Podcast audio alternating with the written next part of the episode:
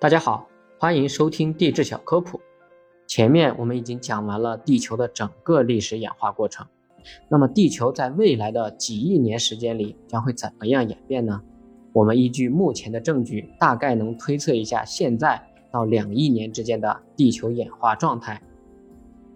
在大约五千万年后，北美洲可能向西移动，而欧亚大陆将向东移动，甚至向南；不列颠群岛将向北极靠近。而西伯利亚将南移到亚热带地区，非洲将和欧洲阿拉伯半岛相撞，地中海和红海完全消失，一座新的山脉将从伊比利半岛开始延伸，通过南欧，经过中东进入亚洲，甚至可能形成比勃朗峰更高的山。类似的状况还会发生在亚洲地区，澳洲将和东南亚相撞，新的隐没带将围绕着澳洲沿岸。并延伸到中印度洋，同时南加州和下加利福尼亚半岛将与阿拉斯加相撞，形成新的山脉。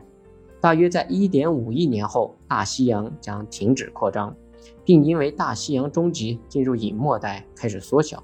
南美洲和非洲之间的中洋极可能会最先隐没，印度洋也会被认为因为印度洋海底地壳在中印度洋隐没而缩小。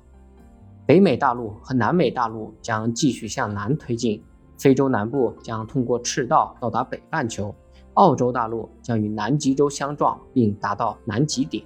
当大西洋中极最后的板块分离并进入美洲沿岸的隐没带，大西洋也将快速闭合消失，终极的超级大陆盘古大陆将形成。二点五亿年后，大西洋和印度洋将消失。北美大陆和非洲大陆相撞，但位置会偏南。南美大陆预计将重叠在非洲的南端上。巴格塔尼亚将与印尼接触，环绕着印度洋的残余。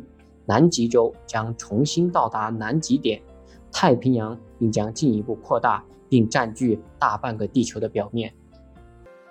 感谢您的收听。如果想了解更多地质科普，欢迎关注我的其他专辑。您的点赞和评论是我创作的最大动力。